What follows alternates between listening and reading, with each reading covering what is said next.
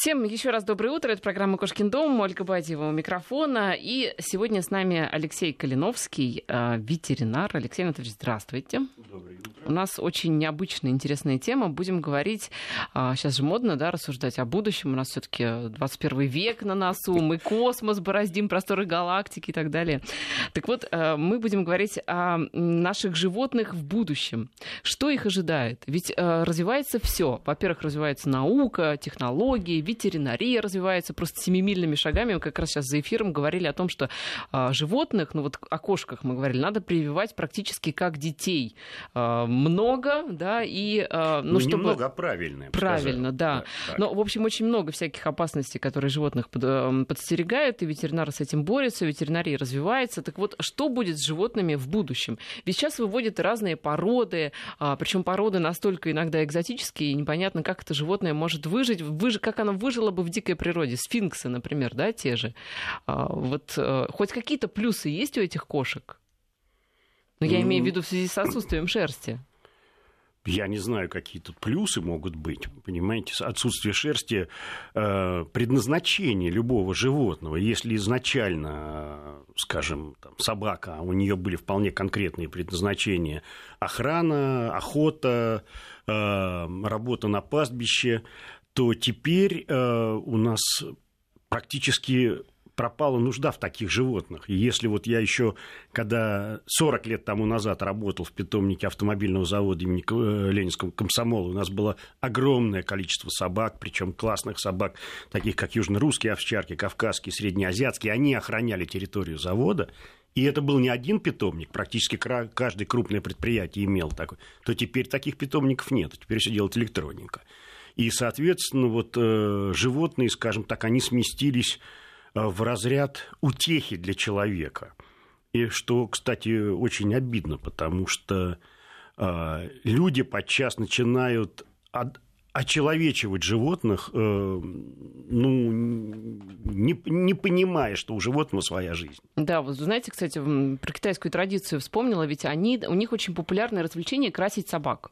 Они вот в разные да. цвета их красят, и с ними, соответственно, на улице э, их демонстрируют, эти разные цвета, и это совершенно нормально. Но это же какой-то дикость и ужас. Вот помните ту же историю с самоедами, которых э, просто какие-то, э, даже не знаю, как выразиться приличнее, очень плохие люди покрасили. Это было, по-моему, где-то на Дальнем Востоке. Выступали с ними, собирали за это деньги. Это просто, конечно, какой-то ужас.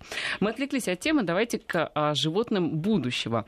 Вообще, поводом для нашего разговора послужила новость о том, что в северо Восточном федеральном университете презентовали клонированных щенят якутской охотничьей лайки.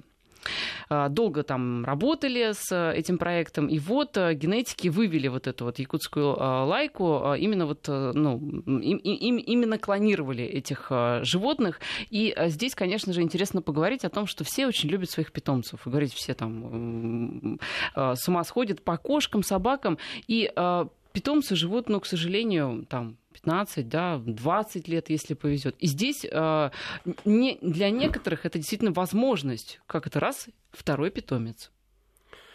Ну, вопрос спорный. Давайте говорить так, что это не новшество уже. Южная Корея занимается клонированием давно и успешно. И всем известная овечка Долли, они уже и собак начинают клонировать. Я читал об этом. Стоит это недешево, это стоит порядка 100 тысяч долларов но южные корейцы этим занимаются. Э, масса вопросов э, в том, что сейчас пока вопросы вот здоровья, как, что, чего, вот есть э, мнение, что вот эта вот Долли, когда она появилась на свет, она сразу появилась уже не маленькой, не маленькой овечкой, а взрослой овечкой, то есть, так сказать, вот она, не, она еще жила недолго. Тут вопрос сейчас пока больше, чем ответов. Но я думаю, что, конечно, наука движется и движется вперед. Другое дело э, вопрос этики, а и зачем нужно клонировать собаку? Вы все равно не получите копию.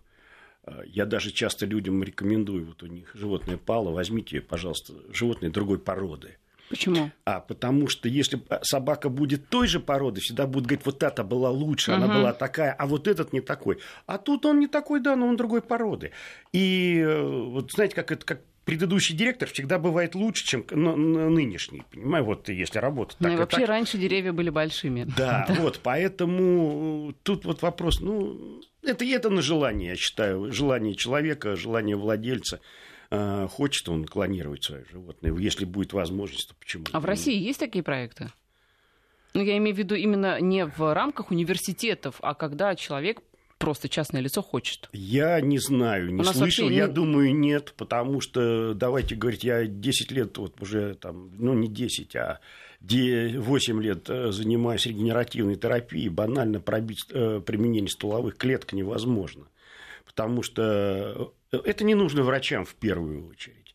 И людям тоже. У нас предпочитают послушать не специалистов, а, так сказать, там заслуженного артиста России, который у нас главный, понимаете, биотехнолог, который сказал, что все наши артисты умерли от того, что они применяли стволовые клетки. Вот это да, вот это событие. А то, что действительно делает регенеративная терапия, это мало, это мало кого интересует. Я могу сказать больше того. Я в 90-м году начал делать впервые в, в России эндоскопические исследования собакам. Десять лет надо мной все смеялись, кроме покойного профессора а Митина. что, желудок исследовали? Да, и желудок, и кишку, и все. И, понимаете, надо мной смеялись. Кому это нужно? А теперь теперь только ленивый не имеет эндоскопа.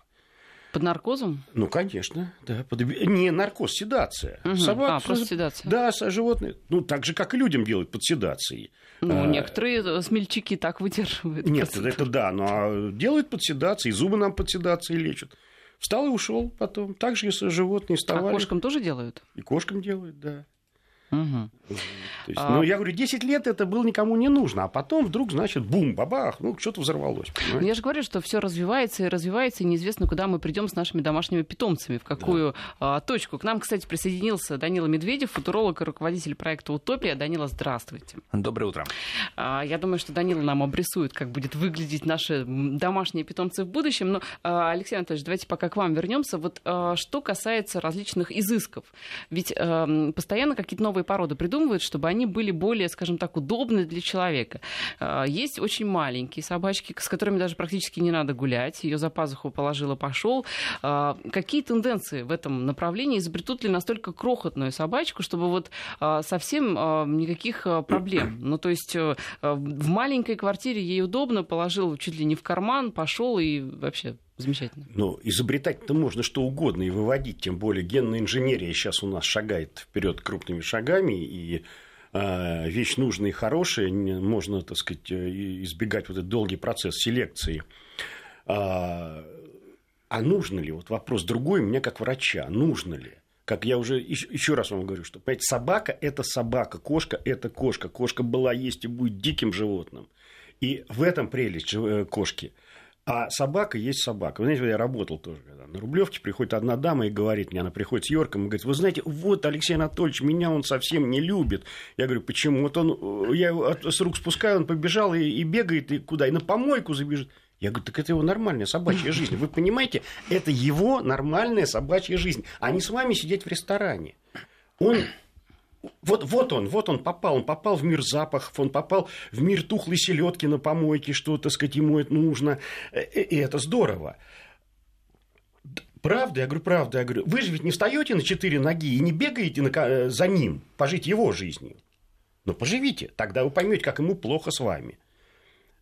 Мы вместе, но мы разные. То есть вы считаете, что маленьким собакам плохо с их хозяевами? Не, вот да, как, когда их одевают в эти смешные одежды. Ну, это, конечно, вообще, их... ну, это, ну, это, ну, это вообще бред сивой кобылы, эти одежды, понимаете, собака есть собака. И она устроена так, что она живет своей жизнью. Но ну, вы двигаетесь. А если холодно? Двигайтесь, и ничего. Двигайтесь спокойно. Ну вот зимой э, некоторых собак э, одевают, э, чтобы как-то теплее им было, чтобы лапки не запачкали. Так запачкали это вопрос один. Тут я согласен, да. А когда мне начинают объяснять, что собаке холодно, я говорю, а как вы с ней гуляете? А мы выходим и стоим на месте. А вы пойдите, пускай, пусть это будет 20 минут, ну, чтобы собака побегала. То есть э, вся, вся одежда это просто маркетинг, совершенно абсолютно, бесполезное изобретение. Абсолютно. Ну, давайте говорить так. А потом, какие сейчас морозы? Ну что, сейчас у нас 10 градусов считается абсолютно это морозным, просто мы дошли до э, абсолютного нуля. Я помню лет 30-25 назад, да я маленьким был, э, занятия в школе 30 градусов отменялись. И мы сидели после этого все на горке. И ничего, и собаки с нами бегали, и никто из них не замерзал.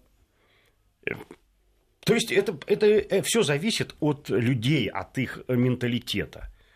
А собака всегда будет рядом с человеком, и кошка Но тоже. Да, я возвращаюсь к своему вопросу. Вы считаете, что маленьким собачкам плохо э, вместе я, с людьми? Я не считаю, что им плохо. Я считаю, что просто они должны жить своей собачьей жизнью. Жить вот здесь вот с человеком, общаясь, принося радость человеку от общения. Но выйдя на улицу, собака должна жить своей жизнью. Она должна общаться с собаками, а не с людьми. Она должна, не знаю, принимать участие в каких-то там играх собачьих, в их развлечениях. Вот в чем дело. А Когда... А так это маленькая, большая, неважно, они все замечательные. А когда маленькую собаку носят на руках, а, это же все-таки ну, не ребенок, не котенок, это нормально? Я думаю, что нет, собака должна бегать ногами. Поводочек, она должна бежать, да. Я согласен с тем, что когда грязь слякать, ну, можно, да, собачку там какой-то плащик одеть, потому что, конечно, э, проблема каждый раз мыть. Но собака должна бегать.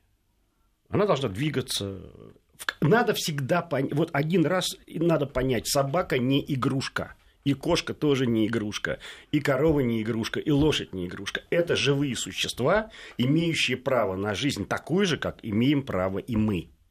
Понимаете? И никто нас не переделывает. Мы переделываемся сами в рамках нашей жизни. Но собаку мы почему-то или кошку, мы живое существо пытаемся переделать под себя. За что? Вот, кстати, порода Мейн-кун очень интересная и популярная. Она вообще как появилась?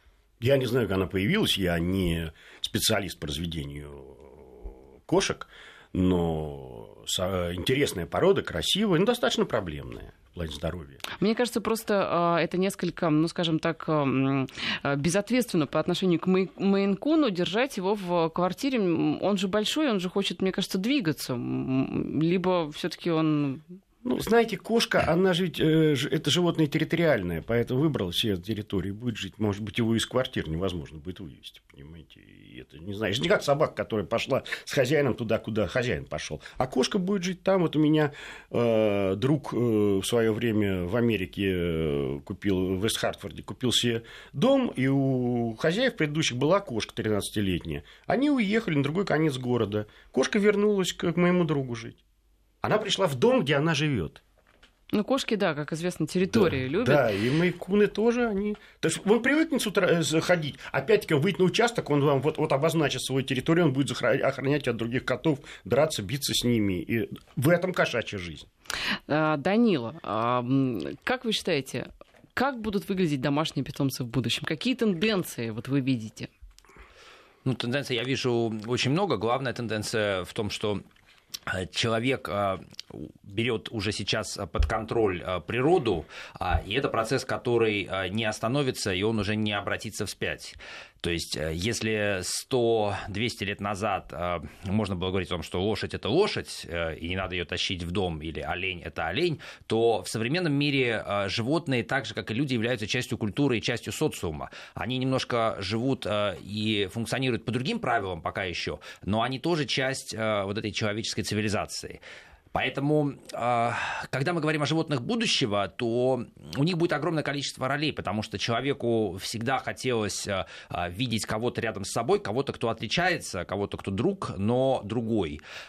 И поэтому я думаю, что такая большая тенденция это, во-первых, усиление э, интеллекта животных и попытка их вписать в социум, то есть эксперименты, которые делались э, на человекообразных обезьянах э, и э, которые показали, что можно научить животное э, мыслить, разговаривать, э, пусть пока, конечно, не как взрослый человек, но тем не менее. Это будет продолжаться, и, и собаки, и кошки, и другие существа, они будут становиться постепенно более умными, более способными и более вписанными в социум даже, понимаете, э, школьное образование для детей, оно же не всегда было обязательным. Когда-то казалось, что можно без этого обойтись, человек не должен обязательно уметь читать и писать, а сегодня мы считаем, что есть некий необходимый минимум. Вот. Второе важное направление это то, что внешний вид э, благодаря развитию генной инженерии э, будет такой, какой мы захотим. Причем я здесь говорю даже не о том, что э, собаки будут чуть-чуть меньше или чуть-чуть более гладкими. Я говорю о том, что все те придуманные человеком сказочные существа, прежде всего, конечно, это драконы э, и тому подобное, они будут обязательно разработаны и созданы, даже если э, это не На базе кого? Кошки или собаки проще создать дракона, кстати? А, я думаю, что из собаки проще стать дракона. А, Все-таки, если вы создаете дракона, то лучше пусть это будет изначально дружелюбное существо. Мне кажется, такое, проще собака. вообще из крокодила, если уж такая стоит задача. Ну, понимаете, драконы бывают же разные в мифологии. Бывают холоднокровные, бывают теплокровные. Вот. И тут, наверное, нам больше понравятся теплокровные, потому что они такие живые, с ними как-то интереснее, можно куда-то там полетать. Вот. А из крокодила, ну что вы сделаете из крокодила? Будет лежать этот дракон в углу где-нибудь, и вы не будете знать даже, живой он или нет, пока не ткнете его палкой. Вот. Поэтому я думаю, что теплокровные драконы это более интересно и перспективно. Угу. В, общем, ну, в общем, движемся к надувной женщине, понимаете, потихонечку. Ну, вот, я надувная женщина это уже прошлое, а вот драконы... Ну, знаете, какая-нибудь электронная, понимаете, ну... вот. Потихонечку будем двигаться Вы... в этом направлении. Я вот на днях был в магазине э, радиоуправляемых э, игрушек, и женщина покупала там собаку на колесиках, собаку-робота. Вот, э, ну, там, две с половиной тысячи рублей. То есть, э, с одной стороны, конечно, можно сказать, что там, что за ерунда, да, ну, понятно, что она покупает игрушку для детей, скорее всего, но... Э, надо понимать, что ниша постепенно, которая раньше была заполнена исключительно живыми существами, она заполняется постепенно, медленно, но верно роботами, и стирается вот эта грань между живым существом, которое мы втащили в дом для того, чтобы оно нас развлекало, и роботом, который может делать то же самое, вот, но при этом обладает какими-то дополнительными способностями, может быть, может быть в чем-то удобнее, может и, быть, в общем, там, вечной жизнью оно обладает. Это очень важно, мне кажется, для некоторых. Ну, знаете, мир так быстро меняется, что сейчас уже ну, животные могут оказаться жертвами моды, потому что каждый год в моде может оказываться новое существо, и поэтому как раз никто не захочет заводить долгоживущую собаку, проще будет взять робота, потом, если что, его переделать, перепрограммировать или обменять. Ну, тогда, тогда я понимаю, что э, вот то, что вот эти роботы, это вообще никакое отношение к животным иметь не будет. То есть, вот робот – это робот. Ну, как тамагочи, помните? Вот были. Ну, да, ну, все да. наигрались и забыли про них. Похоронили их всех на их кладбище. Вот, и все, и забыли. А, то есть, э, никогда ни один робот, я считаю, не заменит э, Уже обще... заменяют. общение с живым существом. И никогда, э, так сказать, общение с собакой не будет заменено ничем или кошкой. И ни один робот не будет обладать способностью кошки определять геопатогенные зоны. И недаром же всегда на Руси кошку впускали первый в дом, а не робота.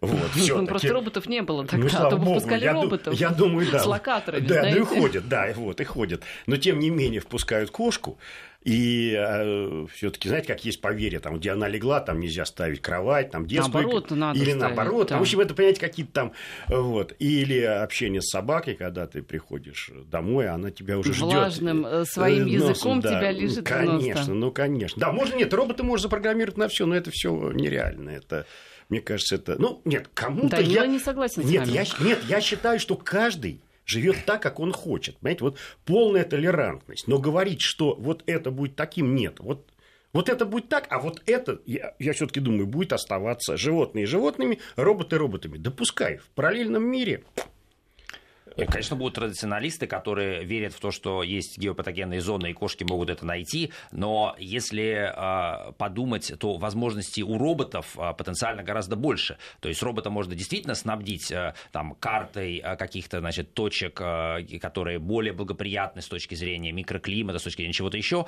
И если у кошки этой способности, предположим, нету, то есть кошка, да, там это как э, сопровождает ведьму, да, участвует в черном кладовстве, ну, то есть можно верить вот в такие вещи, а можно верить в то, что а, все-таки там мир э, действует в соответствии с физическими законами, и, соответственно, э, роботы тут чуть-чуть лучше вписываются в этот контекст. И для взаимодействия с, скажем, с людьми, э, ну, с пожилыми, в том числе японцы, делали, э, сделали робота тюленем уже много лет назад, и выяснилось, что он работает не хуже, чем собаки и кошки.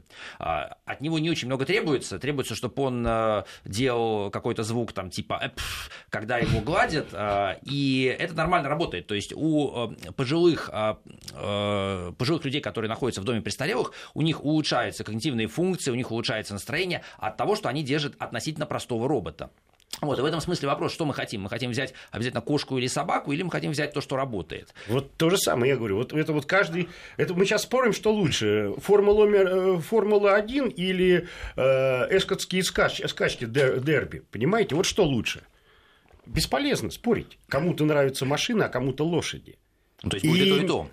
Да, и, и они на данный момент э, существуют в параллельных но машин мирах. больше сейчас все-таки, чем нет, лошадей, но, нет, согласитесь. но понимаете, в чем дело? Ну, опять-таки, вы все-таки посмотрите Лошади скач... остались, но их мало. И вы все-таки посмотрите, даже у нас уже скачки на приз президента это событие светское, и люди идут и смотрят. Они существуют, это два параллельных мира. Понимаете, нельзя, мы не можем их сейчас вот перепутывать и говорить, вот это лучше, вот это хуже. Как раз перепутывать-то можно. Возьмите верблюдов, например. А, а, традиционно в арабских странах а, скачки не на лошадях являются самым Ну, Я главным, а на да, верблюдах. верблюдах. И в какой-то И момент... Там э, электрон, электронные погонщики, Да, да. потому что выяснилось, что человека, маленького ребенка сажать на верблюда, это не очень хорошо, поэтому взяли и сделали роботов, которые скачут на Ну, верблюдах. ск- скажем, скажем так, э, это уже вопрос другой, почему перестали сажать маленьких мальчиков, там, погонщиков, это уже вопрос там охраны жизни и здоровья. А, и что? Дальше, в чем прелесть-то? Раньше скакали люди, и ну давайте на лошадей посадим роботов. Но А, если цель, чтобы верблюд скакал быстрее, то она достигнута. Не, я думаю, что цель а, это не нам судить, все-таки есть а, арабские вот эти все принцы, а, которые, наверное, лучше, чем мы с вами разбираются Ну, в том, и- что есть хорошо, и традиции они любят, наверное, Ну, не меньше, и чем мы с вами. и Если они считают, что это и нормально, значит И нормально. опять-таки, там есть и такие, и такие скачки. Кто-то хочет смотреть, как скачут роботы, идет смотрит, как скачут роботы. Кто-то хочет смотреть на настоящие скачки верблюдов, идет смотрит на настоящие скачки верблюдов. Может, верблюдов тоже роботами заменить? Проще будет. Так ну, давайте все поменяем. Дело в том, что компьютерные игры, если мы возьмем там Dota 2 и так далее, то мы выясним, что а, перенос в киберпространство может э, ну, оказаться гораздо интереснее для каких-то взаимодействий. А сейчас, например, э, Я нам- все-таки не понимаю тем вообще разговора и смысла этого разговора. Смотрите, вот, а, Вот понимаете, вот для меня абсолютно это непонятно. А, Что касается практики, то а, ну, вы же видели кучу фильмов, где действительно есть а, там а, животные и роботы. А, Это дешевле, это аргумент. Знаете, сколько вот э, человек тратит на свое домашнее животное? Кормить, ветеринары, чуть что заболел, каждый Ну, тогда- год, потом тогда всякие игрушки. Понимаете, тогда это просто на... тогда это никакого отношения не имеет к животным. К животным никакого отношения. Мы это имеет отношение понять, к роботам. Как может трансформироваться мир Ни- домашних никак, животных? Никак. Никак. Мир домашних животных может изменяться только внутри себя. И никак по-другому. И если мы будем уходить опять и изменять мир домашних животных во благо себе, мы будем делать хуже этому миру домашних Так животных. мы уже делаем ему хуже. Мы уже делаем ему хуже. Мы уже делаем. Я просто... Хуже это человеческая категория. Я- Мы я- не можем. э, человек всегда оценивает. Животное не может оценивать, что для него хорошо, что А плохо. можно вас узнать, а сколько вы с животными общаетесь? Сколько вот, и- вот сколько вы общаетесь с животными, чтобы судить сейчас, как животные оценивают ситуацию? Вот сколько вы общаетесь? Сколько у вас было собак, кошек? Сколько вы работаете с животными, так как я работаю? Сколько? Вот Но все только вы работаете, я работает много ученых, философов. Подождите о том- секундочку, подождите секундочку. Вот я вам сейчас задал вопрос. Вы сейчас сказали слово. Вот я считаю, что, знаете, как в 90-е годы. За базар надо ответить. Не, ну, знаете, в науке так не принято. В науке не личный опыт считается главным. В Хорошо. науке считается главным воспроизводимое Сколько знание. вы наукой занимаетесь Я о животных? думаю, что у нас просто, а, я думаю, что у нас просто, как это, с а, разных а, платформ Абсолютно, говорят вот. а, а, люди и а, гости, и платформы, это действительно вы а, правы в том смысле, что а, имеет право на существование и то, и это. И смешивать, наверное, действительно нельзя. Трансформация какая-то, конечно же, происходит а, в ту или иную там пере- перетекание, но все равно полностью граница, вот этот водораздел между живым и неживым, ну, пока, по крайней мере, сейчас нет э, предпосылок, что он сотрется. Поэтому мы рассматриваем пока и роботов, и животных. А сейчас новости.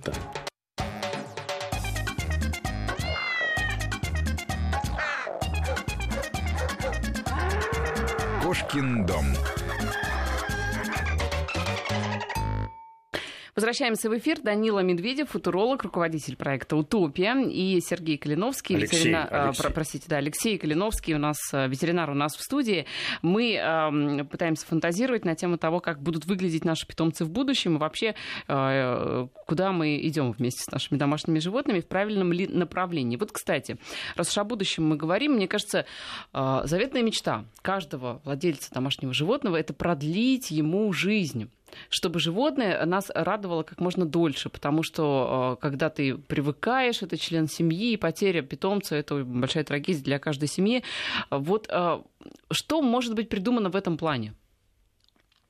Да, что угодно, мне кажется. Здесь наука-то, кажется, вот здесь, вот здесь как раз роботы. Вот они подчас нужны. Возьмем, давайте, знаменитого да Винчи робот, который делает внутриполосные операции, правда, пока людям, но тем не менее. Вот, а почему в дальнейшем собака может? Вопрос, сколько это будет стоить, если это будет э, операция там, на животном. Не а, каждый, я думаю, потянет. А давайте сюда говорить, что вот у меня другое всегда, э, так, э, я считаю, у меня такое мнение, что животное не предмет первой необходимости в доме. И когда берут животное, человек понимает, что он должен нести определенные расходы. И, э, и по лечению тоже, по содержанию и по лечению тоже. И э, да, это друг, да, все, но за это надо платить. И почему врач ветеринарный должен работать бесплатно или должен работать за какую-то минимальную плату? А вы не считаете, что в последнее время а, вот, а, все походы к ветеринарным врачам это, ну, скажем так, уже чересчур? Потому что, в принципе, ведь у животных есть а, вот те же кошки, они как-то сами себя прекрасно лечат. Они жили до ветеринаров, до вот этой эпохи ветеринарии, да, прекрасно бегали, ели травку, и все у них было хорошо. А сейчас чуть что, сразу таблеточки, укольчики, ветеринары – Ой, знаете, не живут э, в дикой природе животные Пол, очень долго. Полностью согласен. Да, берете енота, енот живет два года в дикой природе. Берете енота. Так его конкуренты там да, а когда вы берете того же енота, например, в человеческих, домашних условиях, он живет 25 лет. Вот. И то же самое касается большинства живых существ, просто потому что а, в дикой природе а, там все заточено на то, чтобы чуть-чуть не менее приспособленные просто не выживали. Это так специально задумано. Так называемый естественный отбор, который проходит в природе. Да, правильно, абсолютно. А когда мы говорим про домашних питомцев, тут уже мы не хотим, чтобы происходил естественный отбор. Мало кто покупает себе 10 кошек и думает, ну отлично, пусть выживет сильнейшая. Да, абсолютно. Я посмотрю на как какая-нибудь Нет, это да. И, и второе, вы поймите, вот как раз опять возвращаясь к тому, что масса животных, выведенные уже породы, и они несут большое количество генетических врожденных генетических заболеваний. Возьмем ту же дисплазию, возьмем полинейропатию, массу э, заболеваний, которые генетически уже запрограммированы у этих животных. Поэтому, соответственно, ветеринария не стоит на месте, она развивается. Эти болезни научились диагностировать. Вот. Техника помогает нам, хирургам, а, оперировать хорошо, а, значит, так сказать, ставить правильный диагноз. С другой стороны, конечно, это плохо отражается на врачах, потому что врачи перестают чувствовать болезнь, как вот когда я еще учился, нас учили чувствовать болезнь и понимать ее. Это как? А спинным мозгом, потому что не было диагностики, надо было думать. А теперь у нас есть и УЗИ, и лабораторная диагностика, эндоскопия, и компьютерная томография, и МРТ. Это здорово, это замечательно. Вот как бы совместить бы еще? Ну, вы знаете, очень нужны врачи, которые умеют думать э, и чувствовать спинным мозгом, потому что у меня кот, э, он совершенно не дается проводить ему любые исследования, кровь из, э, вот взять просто анализ крови, это с боем э, 5 минут ора и 4 сотрудника ветеринарной ну, клиники. что поделаешь, это характер. Это ну, характер животного. Опять говорит о том, что кот, кот, кот это дикое животное. Видите, вот он как себя ведет. А, ро, а у робота там переключил кнопочку, и он будет себя хорошо вести. То есть, получается, что медицина у нас заточена на животных роботов, потому что она стала такая слишком формализована, есть стандарты, вот только так и Нет, она иначе. не формализована. Это не может быть формализованной, потому что в любой, э, так сказать, э, даже порода – это большие разбросы, здесь формализм, есть определенные стандарты, в которых мы работаем. Но вот отсюда, говорю, а дальше надо думать, почему все таки девиации, они всегда, они всегда были, есть и будут. Но и... думать-то тяжело. Нет, думать, врач, всегда. Да, врач – это на то и врач, чтобы думать. Согласна. А, так вот, все-таки по поводу продолжительности жизни, есть ли какая-то, вот у нас медицина а, кошачья, там, собачья, ветеринария, она действительно развивается. Есть ли статистика, как это повлияло на продолжительность жизни животных? У нас появились, опять же, а, якобы сбалансированное питание, вот это вот, а, сухие корма, это все сколько лет, наверное, 20, 30. Да, да. Как это все влияет на жизнь, на продолжительность жизни животных? Замечательно. Я могу сказать одно, что когда 30 лет назад начиналась эра массовой вакцинации животных, люди э, отказывались вакцинировать. Была целая большая, огромная команда ветврачей, которые говорили, что ведь э, вакцинировать не надо, это плохо. У нас была чума, у нас был паровирусный энтерит. Сейчас, когда все-таки люди поверили в вакцинацию, и врачи тоже, и началась вакцинация, я студентам, которые приходили в клинику на практику, я не мог показать собаку с чумой. И новое поколение врачей чумы плотоядных не видела у собак. Так а в клиниках вы прям вот все наглядно, да? Если чума, то собака с чумой. Ну а как же, ну, врач должен знать, понимаете, потому угу. что, э, то есть вот, вот вам, пожалуйста, пример. Корма значительно увеличили жизнь животных, они улучшили пищеварение. Я даже когда начинал делать эндоскопию, я э, вот, делал двум собакам эндоскопию, мог сказать, какая ест корм, какая ест домашняя пища. Данила, ведь э, что касается кормов, это вот как раз э, ваша история, когда переходят на некую не пищу, а сублимацию пищи. Да, там витамины, все полезные вещества, но ведь это, э, это не еда в традиционном вы знаете, плане. здесь нет но никакого. Как вы думаете, что я сегодня ел на завтрак? Ну, хлопья. Нет, я не ел хлопья, я ел... Я надеюсь, не кошачий корм. Нет, э, не... человечий, человечий корм. Э, есть э, много сейчас уже таких продуктов, называется заменители питания, meal replacement. Вот, я взял шейкер, налил туда воды чистой, добавил туда две ложки вот этого вот порошка с шоколадным вкусом, взболтал это, и это был мой завтрак. И это гораздо полезнее и гораздо удобнее и, в принципе, приятней, чем обычная человеческая еда.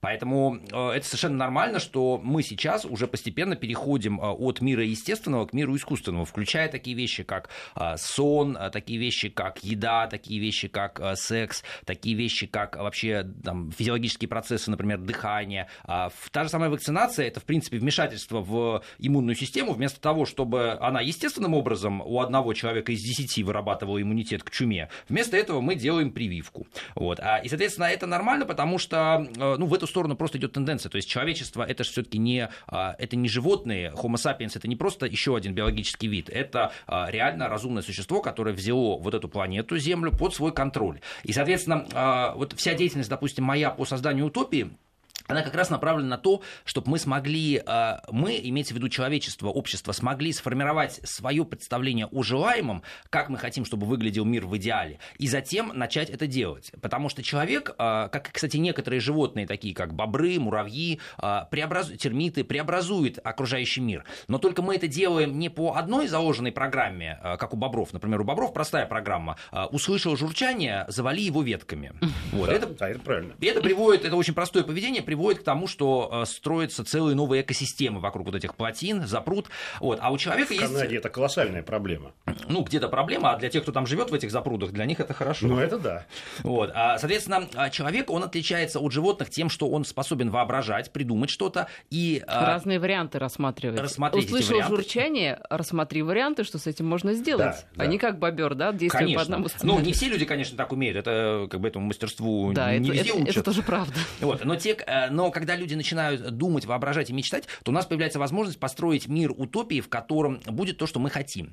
Вот. И на самом деле сейчас мы подошли а что уже... мы хотим? Ведь а все что мы хотим? Ну, во-первых, мы хотим, э, во-первых, мы хотим, чтобы, как ни странно, вокруг были не только роботы, но была природа, потому что человек э, чувствует себя хорошо, когда э, журчит вода, в отличие от бобров, э, когда э, цветут э, цветы, когда солнышко, когда приятный ветерок, то есть э, есть вот это вот идеальное для нас э, состояние, которое мы хотели бы э, на планете максимально широко распространить. Кроме того, человек, конечно, хочет, чтобы вокруг были живые существа, может быть, даже больше, чем нужно. Там, белые, пушистые.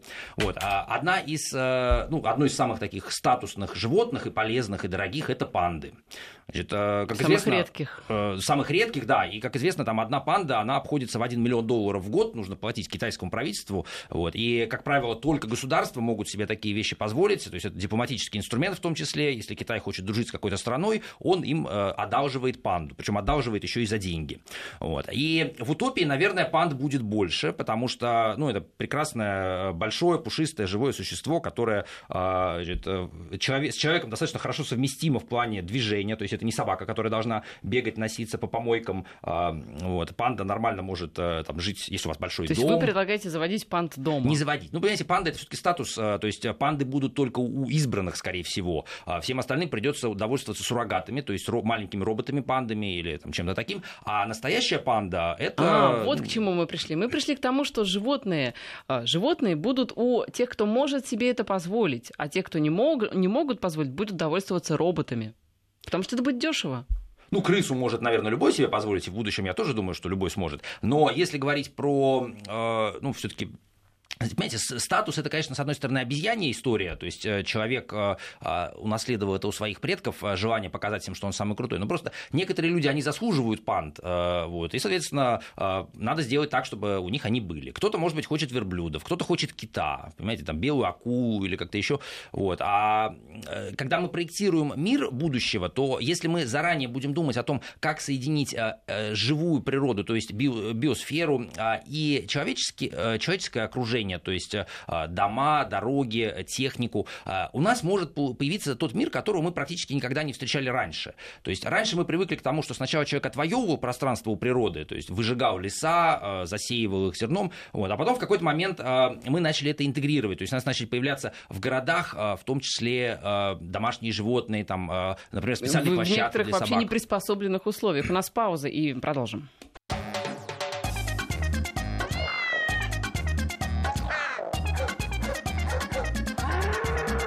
Кошкин дом.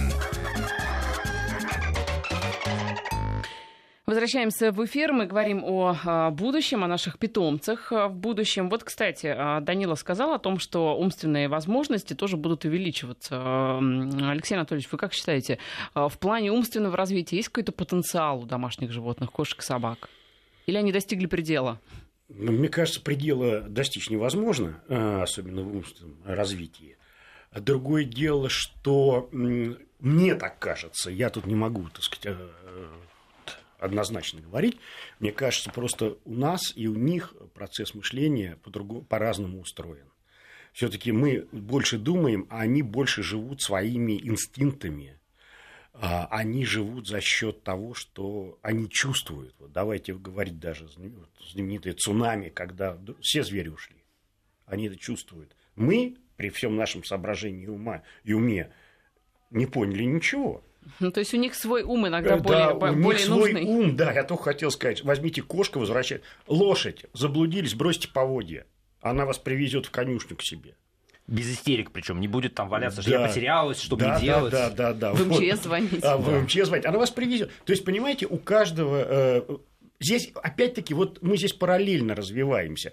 Да, другое дело, что, наверное, с развитием нашей жизни животные начинают воспринимать от нас тоже гораздо больше информации. Это уже не кошка сидит не, не в амбаре и ловит там лениво крыс там, или мышей, а сейчас она уже живет в мире, даже где дорогу надо перейти. Понимаете? Собаки в метро ездят, это интересная да, московская да. тема. Да. да, да, да. Собаки метро, понимаете, которые там живут в метро, они ездят и так что все это... Они выходят на нужных станциях ведь даже? Да, говорят, что да, они выходят. Ну, не просто говорят, это точно. То есть, с одной стороны, считать умеют, конечно, не только там, собаки. В принципе, даже на муравьях было показано, что они э, чуть-чуть умеют считать, там, поворачивать на нужные веточки. Но на собаках в московском метро действительно было изучено, были этологи, которые этим занимались. Действительно, собака понимает, у нее формируется картина мира, которая включает в себя поездку на метро.